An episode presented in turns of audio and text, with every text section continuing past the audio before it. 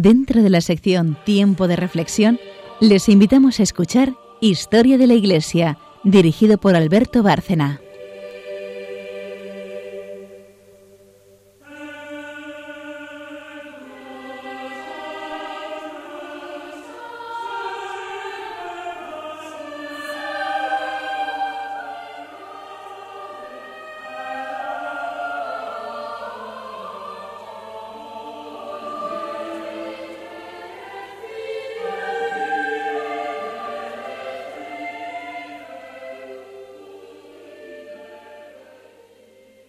Buenas noches, oyentes de Radio María.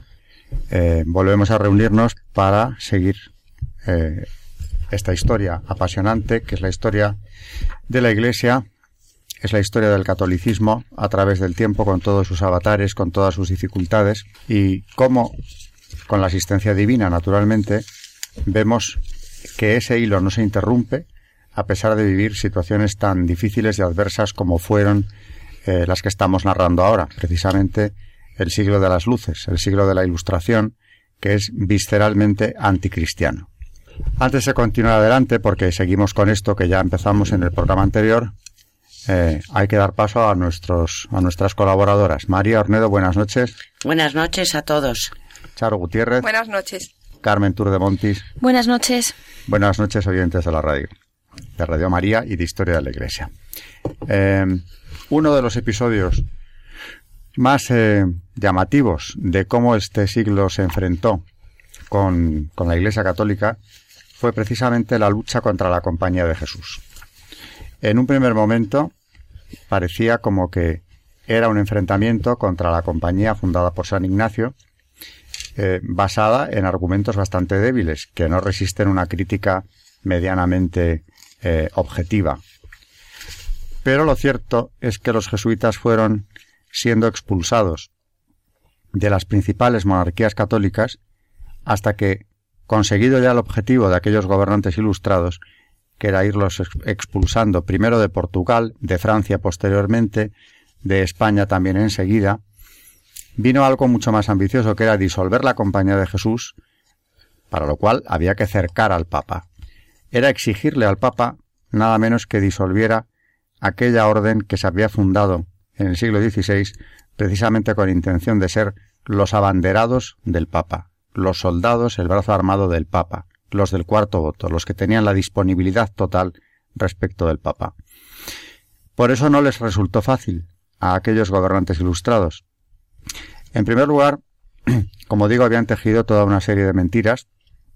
En Portugal, el futuro marqués de Pombal, gobernante entonces, impío, radicalmente eh, ilustrado, con esa ideología eh, característica de la época de rechazo a la fe revelada, y muy concretamente a la Iglesia Católica, a la que consideraban sobre todo como una institución con gran poder, eh, es Pombal quien da el primer paso y tratando de implicar a los jesuitas en el atentado contra el rey, José I, les llegó a acusar de ser ellos realmente los inductores. Aquello terminó eh, con un verdadero baño de sangre. Fue asesinado en la plaza pública el duque de Aveiro como supuesto eh, organizador de aquella conspiración tendente a matar al rey y también fue quemado el padre Malagrida, jesuita, a quien también se le presentó como un asesino. Y es curioso que estos gobernantes trataran precisamente de presentar a la Compañía de Jesús como un atajo de vulgares criminales. Luego en Francia también se les acusará por el duque de Soissel de haber intentado matar a Luis XV, aunque éste había salido ileso de un atentado que sufrió por la misma época. José I resultó herido y luego se vio que todo se debía a un asunto eh, de lo más innoble, porque no era más que un asunto de faldas. José I tenía un amante, la marquesa de Tábora, y fue su marido quien organizó aquel atentado contra el rey. Pero claro, fue muy bien utilizado en contra de la compañía y finalmente aquí en España se utilizó el, motín de Esquilache, que es una reacción popular precisamente contra las reformas del rey ilustrado venido de Nápoles, eh, Carlos III y todos sus gobernantes italianos, que también se utilizó como algo así como un levantamiento popular propiciado por los jesuitas contra el rey. Carlos III picó el anzuelo, es decir, mm, se lo tragó, se convenció de que realmente la compañía era un peligro, era una amenaza terrible para la estabilidad del Estado, para la autoridad del rey, y también los expulsa de España. Y conseguido esto, vuelve a tomar protagonismo Pombal, que ahora ya va buscando la disolución. Esta expulsión de la compañía aquí en España fue en 1767, el año siguiente al motín, porque aquí se nombró incluso una junta para ver quiénes habían sido los responsables que los halló culpables. Aunque no dan argumentos. Es más, el propio don Manuel de Roda, que preside esta junta, dice que es mejor no darlos. No vayamos a incurrir en errores como los de Francia, donde eran tan endebles los argumentos que la orden de expulsión acabó siendo ridícula. Aquí no se dieron, simplemente que era urgente y necesario echarlos de España. Pombal hace toda una estrategia tendente a la disolución con amenazas al Papa muy contundentes. Propone las siguientes vías de acción. En primer lugar, suprimir los tribunales eclesiásticos, si el Papa no cede. También expulsión de los nuncios. Y finalmente incluso ocupación de los estados pontificios por parte de los ejércitos de los reyes eh, católicos que se oponen a la compañía si el Papa sigue sin ceder. Incluso amenaza con la convocatoria de un concilio, que hubiera sido un nuevo cisma de Occidente. Y el Papa, que lo era entonces Clemente XIII, resistió todo aquello, incluyendo la ocupación de sus estados, porque el rey de Francia ocupó Aviñón, mientras que el de Nápoles ocupaba Benevento. Todo esto aguantó tres años, los, que le quedaban de vida, que se acortó visiblemente por esta agresión contra la compañía que no quería disolver de ningún modo, tanto que incluso publicó por entonces una bula a favor de los hijos de San Ignacio. Y con estados pontificios ocupados y todo, aguantó.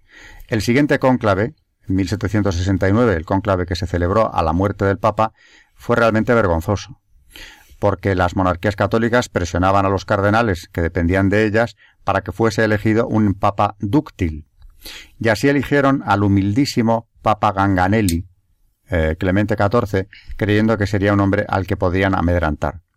Y este nuevo Papa soportó también varios años de presiones con la, ocupación de los estados pontificios que se mantenía hasta que finalmente cede y disuelve la compañía. Así que aquel ataque que iba realmente contra el papado, porque el ataque contra la compañía fue exactamente eso, privar al papa de, ese bastión que tenía la autoridad pontificia en toda Europa, aquel eh, ataque acabó siendo suscrito por un papa amenazado de muerte, incluso. Y para vergüenza nuestra, la verdad, fue redactado en papel de la Embajada de España y, y todo el decreto Dominus ac Redemptor, redactado también en ella. Para eso Carlos III había enviado a Roma como embajador al jefe del partido Golilla, el del partido de la burguesía ascendente en ese momento, don José Moñino, brillantísimo ministro de la época, que fue recompensado por esta hazaña, y entre comillas la palabra, con el condado de Florida Blanca, que se le da precisamente unos meses después de la disolución de la compañía. Así que, eh, como vemos, el ataque se organizó bien, en toda regla, ya era un ataque contra el papado. No lo vieron entonces estos reyes, no vieron que venía la revolución detrás de todo aquello pero dieron este paso y realmente las consecuencias fueron muy graves. Eh, Carmen y, yo estábamos comentando antes cómo se produce esta expulsión de España previa a la disolución de la compañía. Pues como tú decías, Alberto, se vuelve a utilizar en este caso, igual que en el caso de Portugal con el Marqués de Pombal, se vuelve a utilizar el, eh, se les vuelve a culpar de, haber estado detrás de una conspiración, en este caso del motín de Esquilache que ya has explicado tú, que es en 1766, y, y pasados algunos meses después del motín, en ambientes oficiales se empieza a acusar a estos jesuitas de, de estar detrás de, del motín, ¿no? Esta acusación que había que, a la que había que añadir a la opinión generalizada de que la compañía tenía sentimientos antiabsolutistas, ¿no? Como ya se había ido, eh, se, estaba empezando a fraguar, ¿no? Esta idea de que los jesuitas estaban en contra, pues, de la monarquía y ya encima se les culpa de, este motín, ¿no? Entonces lo que pasa es que una comisión real, en la que había dentro cuatro obispos y un, arzobispo, les condena por, por haber utilizado supuestamente eh, su influencia para incitar estos motines, ¿no? El expediente de esta condena ha desaparecido eh, y desconocemos sus motivos, pero si buscamos en el archivo de Campomanes responsable importante de la medida, de hecho, se encuentra en el dictamen fiscal y no pocos documentos al Consejo Extraordinario, ¿no? Tenemos estos documentos en el que participaban, como hemos dicho, estos cuatro obispos y un arzobispo que les condena, ¿no? Y les, y les hace, dice que están detrás de este motín.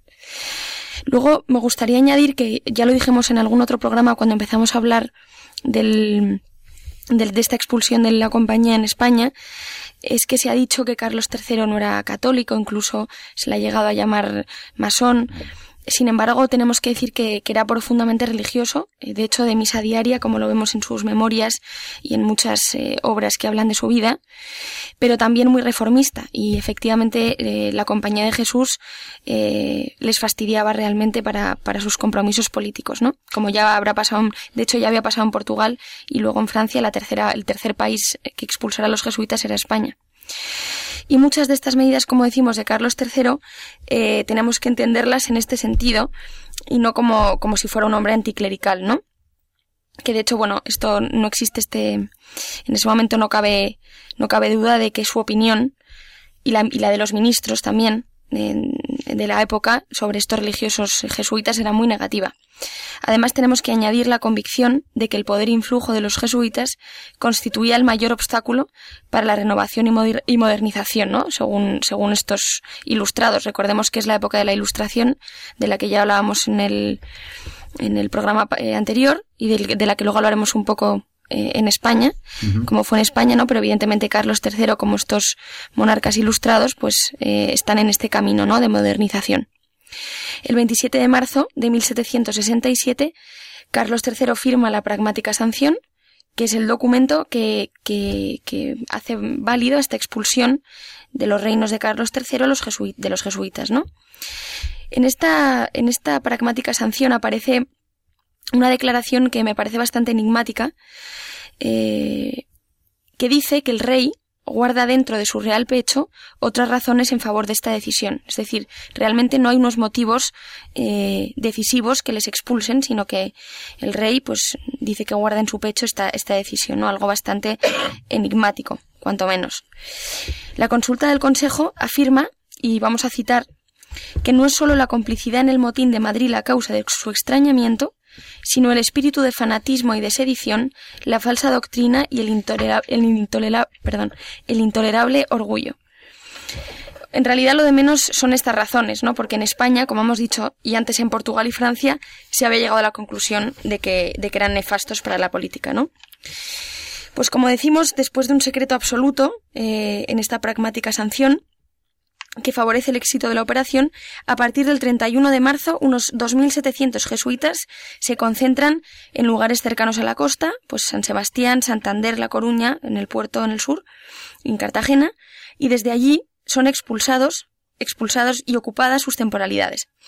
Otros tantos tuvieron que abandonar las Indias. Recordemos que ahí estaban instaladas eh, todavía misiones jesuíticas como luego diremos, eh, la verdad es que se vinieron abajo y todo el trabajo que estuvieron haciendo durante siglos estos jesuitas, la verdad es que lo destrozaron, ¿no? Estos 5.000 españoles no tenían dónde quedarse, evidentemente. Carlos III y, todos sus ministros les echaron tajantemente y, muchos reinos eh, decían que ya no tenían más capacidad para recibir más jesuitas, ¿no? Porque ya habían, como ya recordemos, habían ido ya, habían expulsado los portugueses y los franceses antes que los españoles y tras algunos forcejeos son admitidos en Córcega, en Córcega perdón, y solo cuando en 1768 esta isla, recordemos, es traspasada a Francia, los jesuitas españoles fueron aceptados finalmente en los estados papales. Es decir, de España viajan a Córcega donde son aceptados y en 1768 eh, en los estados papales. Las consecuencias, pues como ya hemos anunciado, eh, fueron la verdad es que nefastas. Primero, en América. En general no fueron sustituidos por otros religiosos y la mayoría de sus obras se malogran, ¿no? Como ya habíamos dicho. El interés del rey y los manejos de sus ministros por conseguir que el Papa suprimiese la orden eh, de hecho, ha sido muy estudiada y suficientemente conocida y es algo que yo creo que Alberto sabrá más y podrá luego hablar más del tema, ¿no? Para los ilustrados, evidentemente, la expulsión de los jesuitas, de, los, de la que ya hablamos la última vez, iba a, iba a suponer la renovación de los estudios universitarios, donde en realidad solo quedaron libres las cátedras destinadas a exponer la doctrina de Suárez y las aulas de gramática. Y luego tenemos eh, de algunos ilustrados algunos testimonios, ¿no? Eh, pues algunos estaban a favor de esta expulsión, ¿no? En, la línea de los ilustrados franceses y otros en cambio pues eh, totalmente en contra no pues algunos testimonios de algunos famosos ilustrados eh, tenemos por ejemplo a Gregorio Mayans en la que eh, que les culpa él les culpa eh, de la decadencia de las letras españoles, ¿no? Pero luego, en cambio, Sarrail, por el contrario, considera que eran los que daban la instrucción de más calidad que se impartía en ese momento en el país, que de hecho es verdad, y como hemos dicho, muchos ilustrados eh, provienen de colegios jesuitas, como ya anunciamos en el programa anterior, ¿no? Y bueno, ya para terminar, tenemos algunos testimonios más de, ilustrados de la época, pero yo creo que con esos dos son los más, eh, los que mejor ejemplo nos dan. Y finalmente, pues decir que en España se vuelve a expulsar eh, de nuevo los jesuitas, no es, la, decir, no es la única vez que se les expulsa, porque se les vuelve a expulsar en 1820, en 1835 y en 1868. Todo el siglo XIX, la verdad es que es devastador para la orden en España. Y luego ya, pues, como ya sabemos, en, en, en pleno siglo XX, la disolución de 1932 durante la Segunda República, que también, pues, fue muy importante, ¿no? Y bueno, esto es más o menos lo que, lo que pasó con los jesuitas en España. Y como hemos dicho, pues yo creo que quedarnos con las ideas de que eh, Carlos III realmente eh, fue un conflicto político lo que le llevó a esta expulsión. Y que la verdad es que fue algo devastador, sobre todo en cuanto a su obra en América. Eh, fue, fue devastador en las misiones y pues evidentemente yo creo que también para la cristiandad, ¿no? Porque el brazo, el brazo armado del Papa, ¿no? Como le llamaba San Ignacio, la verdad es que fue, fue trágico, ¿no? Desde luego para las misiones que habían llevado a cabo una labor impresionante allí, las reducciones del, del Paraná, donde estaban, el, sobre todo en la zona del Ibicuí, que se ve en la película La Misión, mm. cómo habían convertido a aquellos indios que andaban por la selva dispersos en un estado prehistórico, en agricultores, urbanizándolos a la vez que los cristianizaban. Eso se vino abajo. Eh, es más, se les acusó de que querían levantar un imperio americano en contra del rey católico. Viene el de España también contra Portugal, efectivamente, bueno, es un conflicto político. Pero ahora que has hablado de estas expulsiones, de la Compañía de Jesús, dando fechas 1820, 1835, uh -huh. se corresponden siempre con otras tantas revoluciones liberales. Sí, claro. Con enorme influencia masónica, que naturalmente son anticlericales y van a por la Compañía, igual que en el 18 lo hicieron antes. Eh, Has comentado antes, y es verdad, que se ha tachado a Carlos III de masón precisamente por la disolución de la compañía, que sobra de él, no solo expulsarlos de España, sino perseguir al Papa hasta conseguir la disolución. Y sí, se le ha tachado, pero hay que decir que en buena parte han sido los propios masones quienes han querido apropiarse de esta figura emblemática de la Ilustración y de la, y de la monarquía hispánica, como han hecho con otras tantas figuras históricas. Es algo que enaltece a la orden o que le da prestigio, con lo cual se lo han atribuido.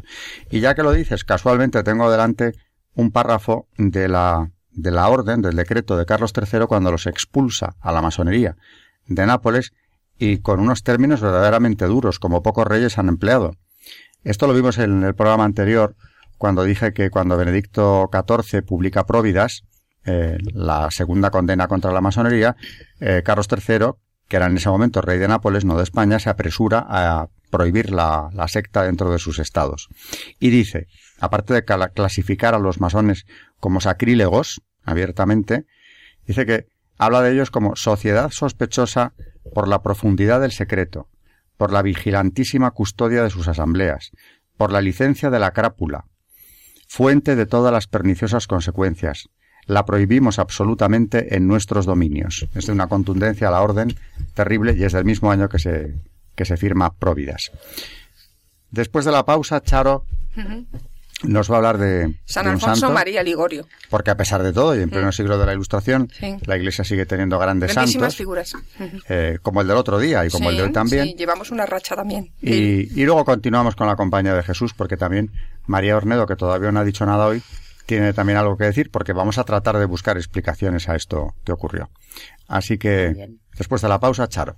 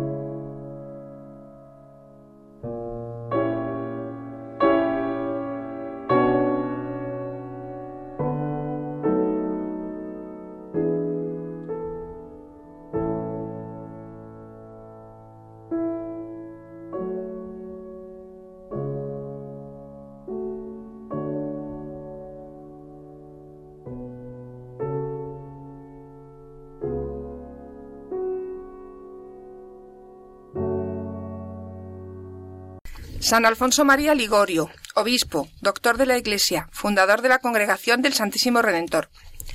San Alfonso nació cerca de Nápoles en 1696. Sus padres eran don José de Ligori, capitán de la Marina, y doña Aña Cavalieri, ambos virtuosos y de distinguidas familias. Su padre quiso que tuviera una esmerada educación, por lo que desde pequeño le asignaron un tutor. A los trece años comenzó a estudiar jurisprudencia. A los dieciséis se le permitió presentarse en la Universidad de Nápoles para obtener el doctorado en Derecho Civil y Canónico. Lo logró con holgura. En 1717 su padre concertó el matrimonio de su hijo, que no llegó a realizarse. Alfonso continuó con su trabajo. Pasó uno o dos, tres, o dos o tres años de tibieza en lo religioso, acompañados del gusto por la vida social y diversiones de moda, si bien siempre evitó el pecado mortal. Le gustaban mucho la música y el teatro, pero la música no era lo único que aparecía en la escena napolitana de entonces. Como era miope, cuando se alzaba el telón se quitaba las gafas, lo que le permitía gozar del espectáculo sin recibir daño alguno por los detalles de mal gusto.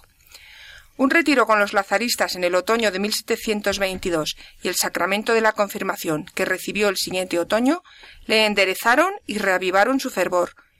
En cuaresma tomó la decisión en privado de no casarse y de seguir como abogado hasta que viera claro lo que Dios quería, si es que quería que dejara su profesión.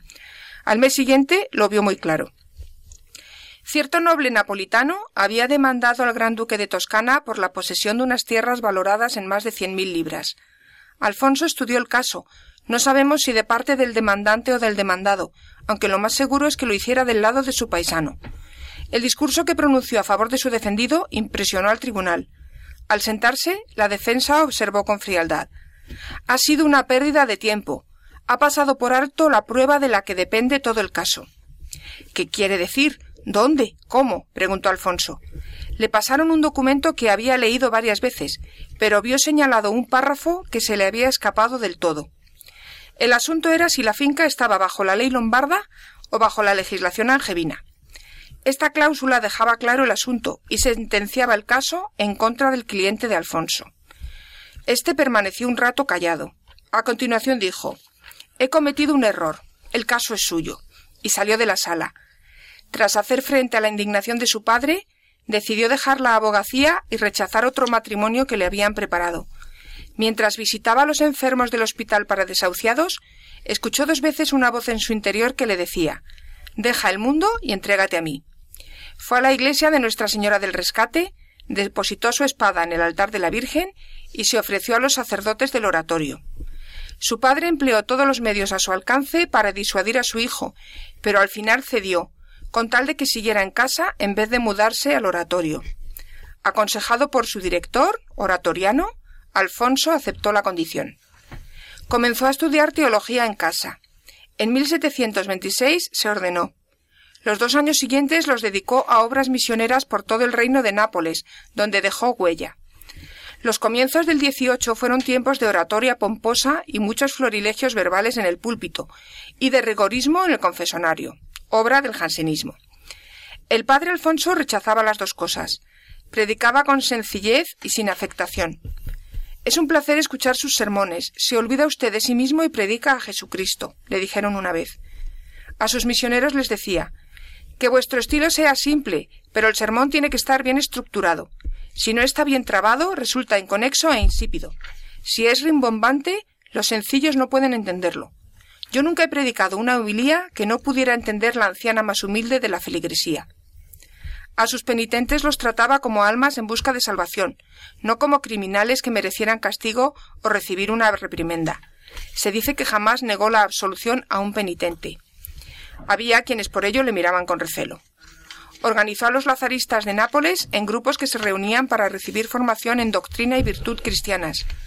A uno de los miembros Alfonso le llamó la atención por sus excesos en el ayuno. Otro sacerdote añadió que es voluntad de Dios que comamos para poder vivir. Ante un plato de carne hay que comerlo y dar gracias a Dios. La carne nos hace bien. Este comentario se interpretó mal, como una ofensa. Parecía que los grupos eran reuniones secretas de picúreos o cuyetistas, incluso una herejía. Intervino el arzobispo y los grupos se transformaron en asociaciones de las capillas, que agrupaban a trabajadores que se reunían a diario para rezar y recibir formación en las capillas de las confraternidades.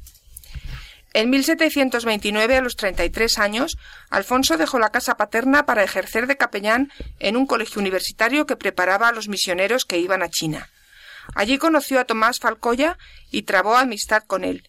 Era un sacerdote que le doblaba en edad, que había dedicado su vida a intentar fundar un nuevo instituto religioso, según una visión que decía haber tenido en Roma.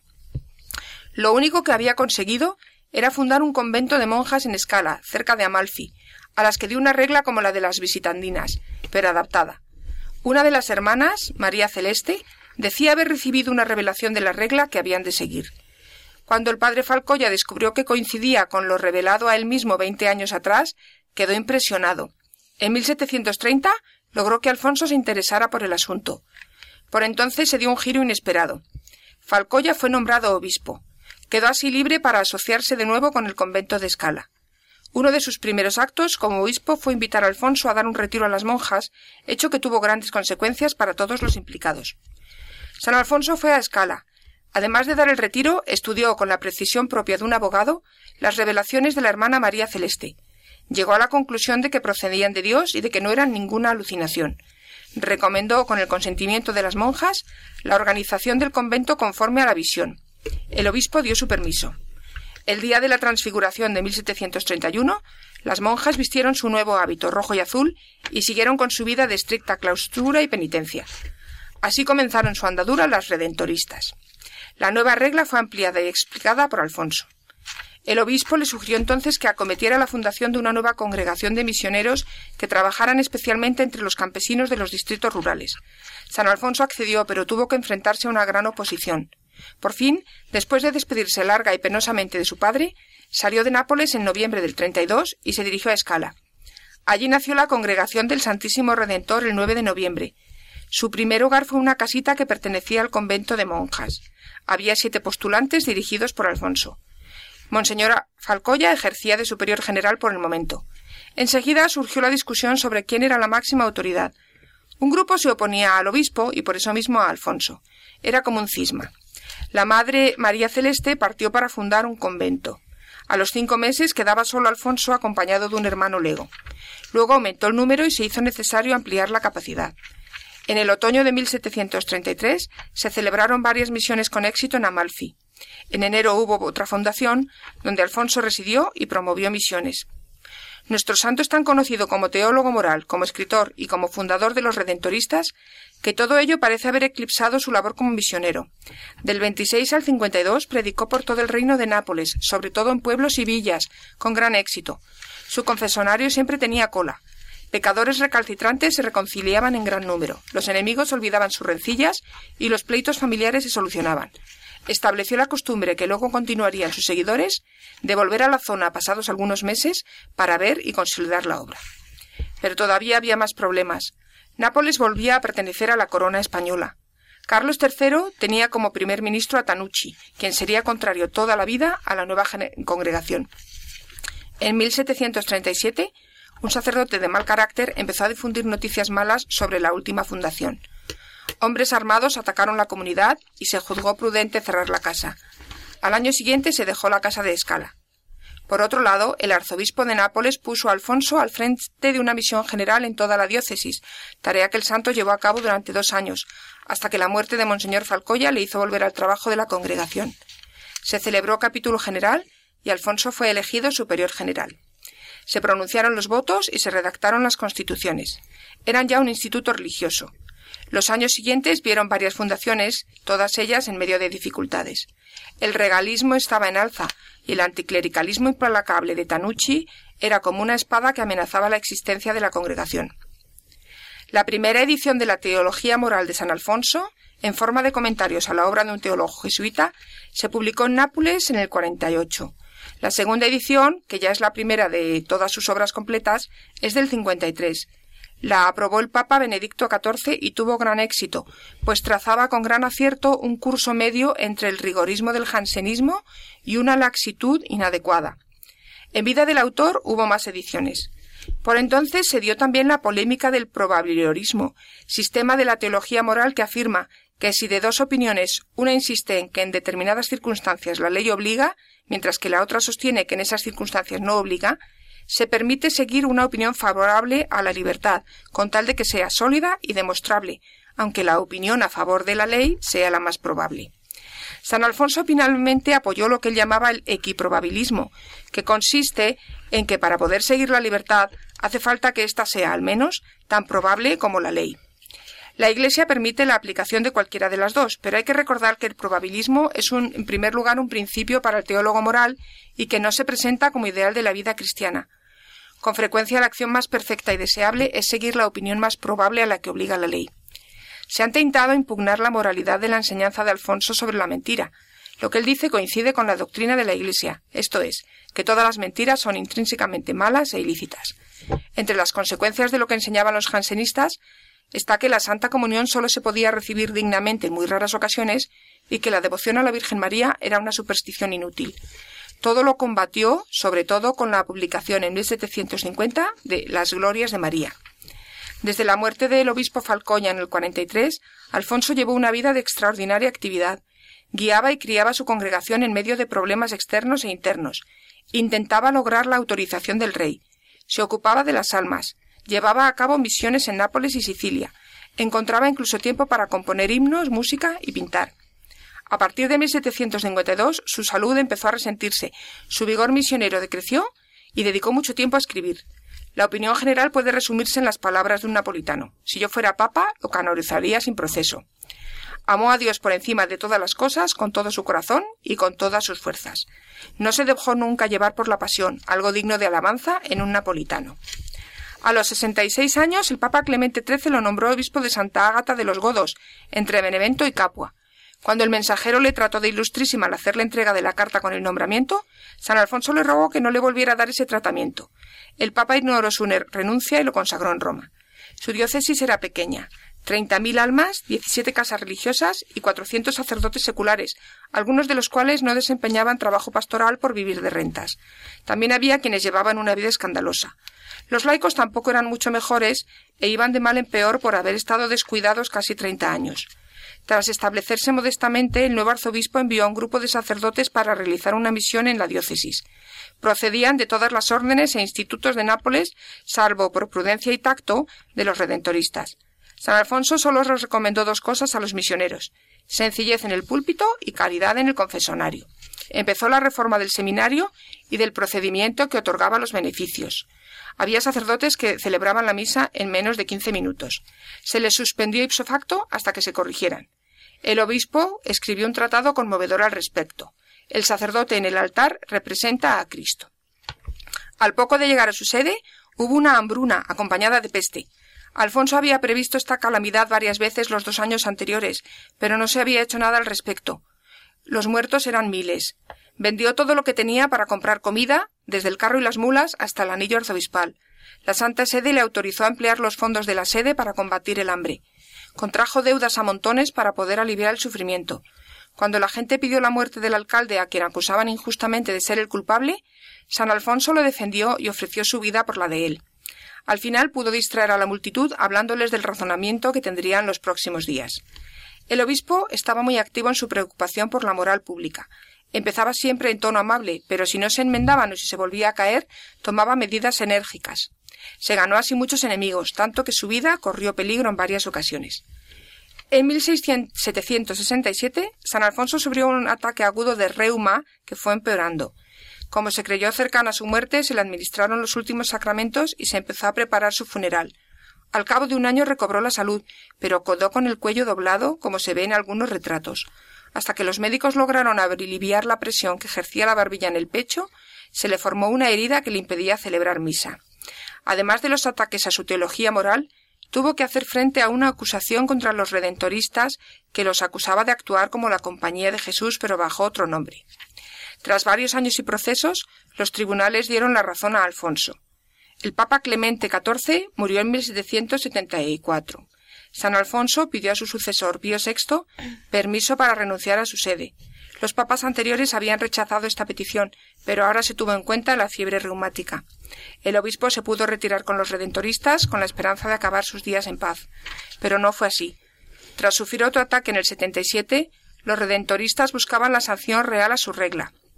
Además de las cuatro casas en Nápoles y una en Sicilia, tenían cuatro más en los estados pontificios. Lo que siguió fue una tragedia. Alfonso consintió en dejar la regla sin cambiar, salvo en lo relativo a la propiedad común. Pero el representante real le traicionó. Alteró la regla en varios puntos esenciales, hasta llegar incluso a abolir los votos religiosos. Se ganó para su trama a uno de los consultores de la congregación. Se presentó la regla alterada a Alfonso, escrita con letra pequeña y tachaduras. Alfonso era ya mayor, estaba disminuido, sordo y veía mal. Leyó las primeras líneas que le eran muy familiares y lo firmó. Parece ser que hasta el vicario general participó en este engaño, tal vez por medio de los demás. El rey aprobó la regla, que pasó a ser vinculante, y se dieron a conocer las disposiciones a los redentoristas y a su fundador. Le dijeron que había fundado la orden y también la había destruido. Se indignó al principio con el vicario general y se reprochó a sí mismo sus dolencias y su descuido. Decía que había sido obligación suya leerla, pero que tenía mal la vista y la había leído por encima. Si se rechazaba la regla, el rey la suprimiría. Si se aceptaba, la suprimiría la Santa Sede, que había aprobado la original. Alfonso hizo todo lo posible por evitar el desastre, pero no pudo. Los redentoristas en la Santa Sede habían denunciado la regla nueva y se habían puesto bajo la protección del Papa. Pío VI les prohibió que aceptaran la regla y los apartó de la jurisdicción de San Alfonso. Parecía que los únicos redentoristas serían los de la Santa Sede, bajo la dirección de Francisco de Paula, superior general. En 1781, los padres de Nápoles aceptaron la regla nueva, con ligeras modificaciones, a las que accedió el rey. En Roma este arreglo no se aceptó. El decreto provisional se convirtió en definitivo. San Alfonso quedó así excluido de la orden que había fundado. Llevó la humillación infligida por las autoridades que respetaba con la máxima paciencia y sin murmurar aceptó el aparente final de todas sus esperanzas como si fuera voluntad de Dios. Todavía le esperaba otra prueba amarga. Los años del 84 al 85 fueron su noche oscura del alma. Tuvo tentaciones de fe y virtud, tuvo escrúpulos, vanos temores e incluso imaginaciones inspiradas por el diablo. Este tormento duró dieciocho meses con periodos de luz y consuelo, y le siguió un periodo de frecuentes éxtasis en los que profecías y milagros ocuparon el lugar de los anteriores sufrimientos. El final llegó tranquilamente la noche del 31 de julio al 1 de agosto de 1787, cuando quedaban dos meses para que cumpliera 91 años. En 1796, Pío VI, el papa que había condenado su causa por un malentendido, decretó la introducción de su causa. Fue beatificado en 1816, canonizado en 1839 y declarado doctor de la Iglesia en 1871. San Alfonso predijo la reunión de las dos ramas separadas, pero no ocurrió hasta después de su muerte. Celebramos su festividad el 1 de agosto.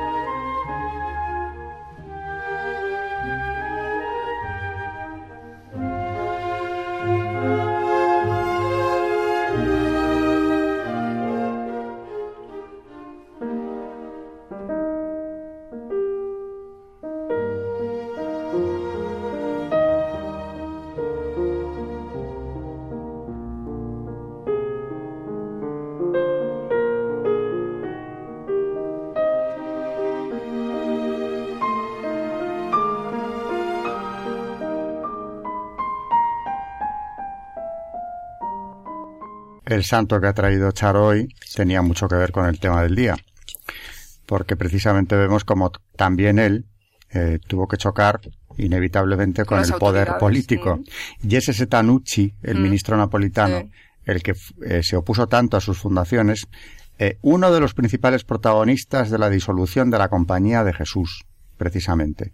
Y claro, no por casualidad es él, se opuso a la compañía y se opuso a esta orden recién nacida desde sus orígenes porque no dejaba de ser una nueva orden de la Iglesia Católica que haría un bien enorme, pero que, Sí. como nos has explicado, salió a flote de puro milagro, Sí. con exclusión del fundador. Bueno, es lo Para- más dramático. Para que al final sea doctor de la Iglesia. En fin, esos eran los tiempos. Sí, pero también se decía cuando lo estaba preparando que es que se ponía más objeción a los religiosos que a los sacerdotes.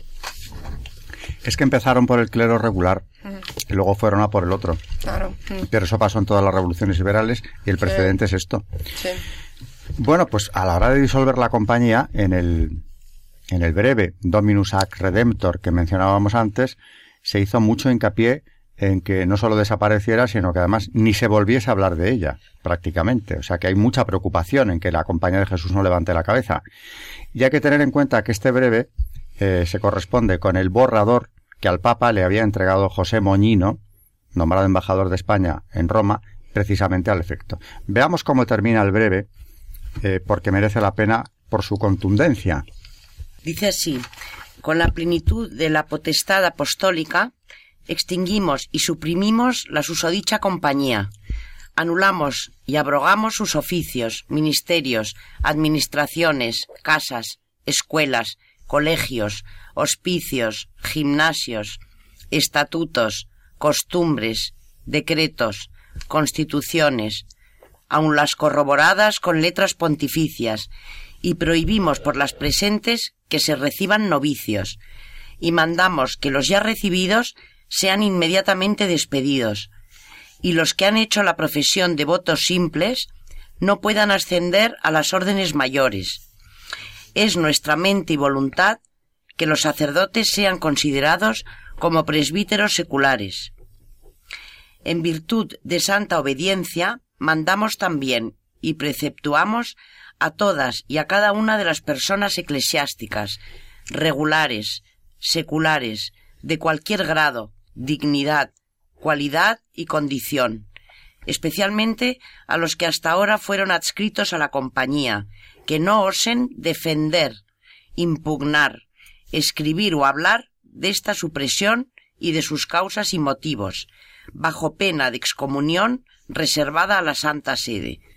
Dado en Roma, en Santa María la Mayor, sub annulo psicatoris, el día 21 de julio de 1773, año quinto de nuestro pontificado. Que ni se hablara, ni se comentara, ni se glosara, y mucho menos era eclesiástica la persona, eh, esta medida terrible. Claro, era mejor que no se que no se, Que se escondiera. Sí, sí, que se escondiera lo que había pasado, que desaparecieran como una panda de delincuentes después de los servicios inmensos que ya habían prestado a la Iglesia y estaban por prestar. Eh, esto mismo, esta redacción, a mí me parece un ejemplo de la hazaña que se puso en esto y de la enorme preocupación que los protagonistas de la campaña habían tenido con la compañía de Jesús. Carmen comentaba antes, eh, precisamente, cómo mm, se les trató de presentar por etapas, primero en Portugal, después en Francia, posteriormente en España, pues como eso, una congregación peligrosísima eh, que había que hacer desaparecer por todos los medios, ¿no?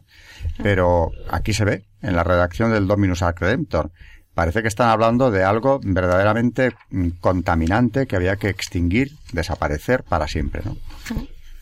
Y luego, de hecho, también eh, de hablando, bueno, volvemos un poco a las consecuencias de que tuvo esta expulsión. Importante asunto, sí. Sí, eh, ya hemos dicho que tuvo importantes consecuenti- eh, consecuencias en América, en las misiones, ¿no? Eh, pero también tenemos que decir que tuvo muchísima importancia en cuanto eh, al tema escolar, ¿no? Y a, todo lo que ellos habían enseñado, eh, la cantidad de colegios que, que ellos dirigían, ¿no? Y, la verdad es que fue algo, pues, eh, muy importante esto, ¿no? Y muchas veces eh, se les ha acusado de estar anticuados, ¿no? En esa época los ilustrados eh, les, les acusaban de, de estar anticuados y como realmente está muy bien volver a las fuentes, vamos a ver qué es lo que enseñaban ellos para que les pudiesen llamar anticuados en la época, ¿no? Y sus asignaturas, o más o menos eh, las líneas fundamentales ¿no? de lo que ellos enseñaban, eran las siguientes, ¿no? Tenían una combinación de educación humana y religión cristiana, letras griegas y latinas, interpretación de Aristóteles, Cicerón y Quintiliano como base de la cultura cívica, filosofía aristotélica, levemente corregida por las nuevas ciencias, teología tomista, interpretada de manera muy amplia, completada con teología positiva de Marcamo renacentista y abierta al predominio de la moral sobre la dogmática, lo que llevó a la aparición en pleno barroco de la teología moral como disciplina plenamente autónoma. O sea, que podemos decir que realmente anticuados no tenían nada, ¿no? O sea, que eh, no podemos, vemos que otra vez esto era una estrategia política, esto de achacarles eh, que sus enseñanzas no eran válidas, puesto que eran realmente y probablemente la rama de la Iglesia más, más eh, preparada, yo creo. Eh, los más estudiosos, ¿no? Eh, los, de hecho, en los seminarios eh, eran los que más años estaban, ¿no? Y yo creo que sigue siendo un poco así, ¿no? es que aparte de la magnífica formación que ellos recibían, la que mm. impartían era la mejor. No es que fuera buena, es que era la mejor. Y era, por cierto, la más avanzada. uno de los motivos de la, de la, disolución, de la persecución contra la Compañía de Jesús, es que su Universidad de Madrid, los estudios reales, eran, sin competencia posible, lo más descollante que había en la Universidad Española en ese momento. Mm. Los que sí se habían quedado anticuados, o las que sí se habían quedado anticuadas eran Salamanca y Alcalá, en muchos aspectos. Nadie podía competir con la enseñanza de los jesuitas, y este va a ser un caballo de batalla porque precisamente lo que está en juego desde el 18 hasta la fecha, hasta el día de hoy, es la batalla por la enseñanza, porque quien enseña a los niños está creando el futuro, está manipulando el futuro, con lo cual, si además de ser la, la, mano armada del Papa, para colmo, la Compañía de Jesús es quien tiene eh, la mejor docencia y por eso había cola para entrar en sus colegios y también, desde luego, en sus universidades, donde, por cierto, en los estudios reales, 26 cátedras cuando fueron cuando fue disuelta la compañía. Los mejores profesores europeos eh, se eh, agolpaban precisamente en los estudios reales por venir y no iban a otras universidades españolas que habían perdido mucho del antiguo atractivo que tuvieron. Solo a los estudios reales madrileños venían la, a la Universidad de la Compañía de Jesús. Es que yo creo que de hecho es todo lo contrario. Están tan, tan bien formados que precisamente eso yo creo que también les convertía en una amenaza. En una amenaza para esta época de la Ilustración en la que se estaba eh, abogando por otro tipo de cosas, ¿no? Y realmente ahí se ve que, que, que, precisamente esta magnífica formación eh, es lo que les hace por parte de muchísimos, eh, incluso de ilustrados, eh, y sobre todo eh, de políticos ver que, la Iglesia iba, iba eh, realmente a despuntar en este aspecto de la enseñanza y eso, como tú dices, crea a las nuevas generaciones y a muchos grupos no les interesaba que la Iglesia realmente fuera la base de la educación de muchos de muchos de estos de muchos europeos, ¿no? De, de, todas las estas élites personas políticas y de las que les élites. preocupaban mucho. Precisamente, sí, sí. Así que les llamaban atrasados y eran todo lo contrario. Mm. ¿Qué pasaba en ese siglo? Porque aparte de la influencia masónica, que es determinante, y ya la hemos comentado en el programa anterior y hoy también, eh, es eh, una verdadera crisis de la conciencia europea, se, lo haya, se ha llamado así este periodo, ¿no? ¿Qué pasaba en ese siglo XVIII? Porque hay que conocerlo bien para ver las vicisitudes o entenderlas que pasó la Iglesia entonces. Pues pasaba que en esta segunda mitad del siglo XVIII la, unidad católica de los países latinos de Europa era todavía una realidad en muy, en muy, extensas áreas sociales. España e Italia sufrieron solo en pequeña escala la influencia filosófica. Distinto es lo que sucedió con, Francia, donde el espíritu de las luces floreció en los ambientes de la aristocracia y alta burguesía, y contagió también a la clase media urbana, Instrumento decisivo para la popularización de la ideología ilustrada fue la enciclopedia. La primera obra de este género, proyectada por Diderot y d'Alembert y realizada entre 1751 y 1772 por un equipo de redactores que recibieron el nombre de enciclopedistas. La enciclopedia tiene, tenía una orientación intelectual radicalmente hostil al cristianismo, cuya pretendida incompatibilidad con las ciencias experimentales o las exigencias de la razón trataba a cada paso de resaltar. El racionalismo naturalista de Juan Jacobo Rousseau, 1712-1778, cuyo vago deísmo quedó plasmado en su profesión de fe del vicario saboyano inspiró decisivamente la ideología religiosa del enciclopedismo. La enciclopedia. eh, cuando utilizamos esta palabra como adjetivo, las ideas enciclopedistas, ¿de qué ideas estamos hablando, Charo? Las ideas enciclopedistas, precisamente las de Voltaire, las de Rousseau, eh, las de todos estos filósofos que colaboran en esa obra enorme que fue la enciclopedia, que aspiraba a recopilar todo el saber universal, pero, eso sí, comentándolo desde una perspectiva crítica siempre contra el cristianismo. Sí, pero con las ideas de los ilustrados, que algunos se vieron muy satisfechos cuando se disolvió la compañía, tuvieron réplica precisamente en dos personajes que no parecerían opuestos, como fueron Federico II de Prusia nada menos y Catalina también de Rusia, porque cuando se repartió Polonia, la parte oriental se adjudicó a Rusia, luego allí en la zona de Silesia quedaron jesuitas y Catalina en ningún momento pensó en deshacerse de ellos, es más, vio, Los llamó. Claro, y pensó que, que, esa- que esas joyas había que aprovecharlas bien. Y Federico II también, lo que pasa es Federico que era muy hábil, que era amiguísimo de Voltaire, lo que hizo fue llegar a una negociación con el Papa con la idea de que los jesuitas no salieran en absoluto de los territorios prusianos. Y se llegó a un entendimiento cambiando los términos de los documentos o lo que fuere para que se quedaran allí porque él era consciente de lo importantísimo que era para la juventud prusiana criarse en la formación con los jesuitas. Muy bien ese apunte, porque es cierto que si la compañía sobrevivió fue en tierras no católicas. Claro. Mm. Y además, precisamente bajo la protección de ilustrados, déspotas ilustrados, Mm. muy afines a estas ideas del siglo, eh, que los utilizaron precisamente por la excelencia de la educación que impartían. Por eso sobrevivió la compañía hasta el siglo XIX. Mm. Y Federico llega a decir incluso lo siguiente. Vosotros en Francia os arrepentiréis un día de haber expulsado esta orden. La educación de la juventud sufrirá sus consecuencias en los próximos años. Lo firma en el 69. Qué oportuna cita, viniendo de él, además, Sí, el más hay descreído que- de todos los pues reyes eso, pero hay que de su desde tiempo. ¿no? luego. Claro que sí. Mm. María. Yo lo que quería decir es que eh, San Ignacio, el fundador de la Compañía de Jesús, mm, yo he estado leyendo, vamos, me, me gusta mucho eh, este libro que habla de su vida, el padre Rivadaneira, y me llama mucho la atención porque yo creo que es una aplicación práctica, no solamente para, eh, para los sacerdotes, eh, obispos, gente que tiene a su cargo personas y, bueno, sean sacerdotes o, por ejemplo, madres de familia a nuestros hijos. Eh, me he quedado impresionada del amor que este fundador, San Ignacio, tenía por sus novicios y por los que estaban a su cargo, ¿no? Decía, por ejemplo, que cuando alguno de ellos estaba tentado y afligido por la vehemencia de alguna pasión, era increíble, increíble su sufrimiento y paciencia. No le reprendía ni hablaba palabra, antes aguardaba que se le pasase aquel ímpetu y accidente y que el enfermo volviese en sí y se reconociese. Y mm, por lo que el padre había sufrido, mm, reverenciando la destreza y prudencia más divina que humana con que se había habido con él.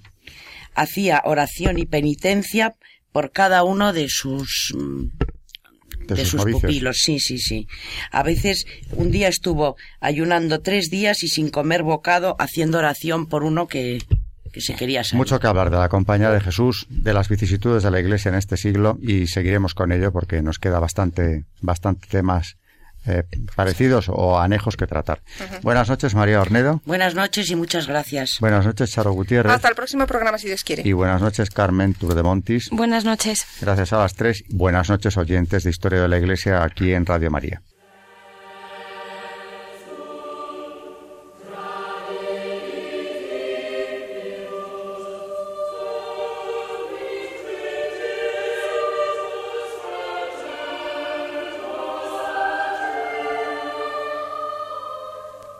Y así finaliza en Radio María Historia de la Iglesia, dirigido por Alberto Bárcena.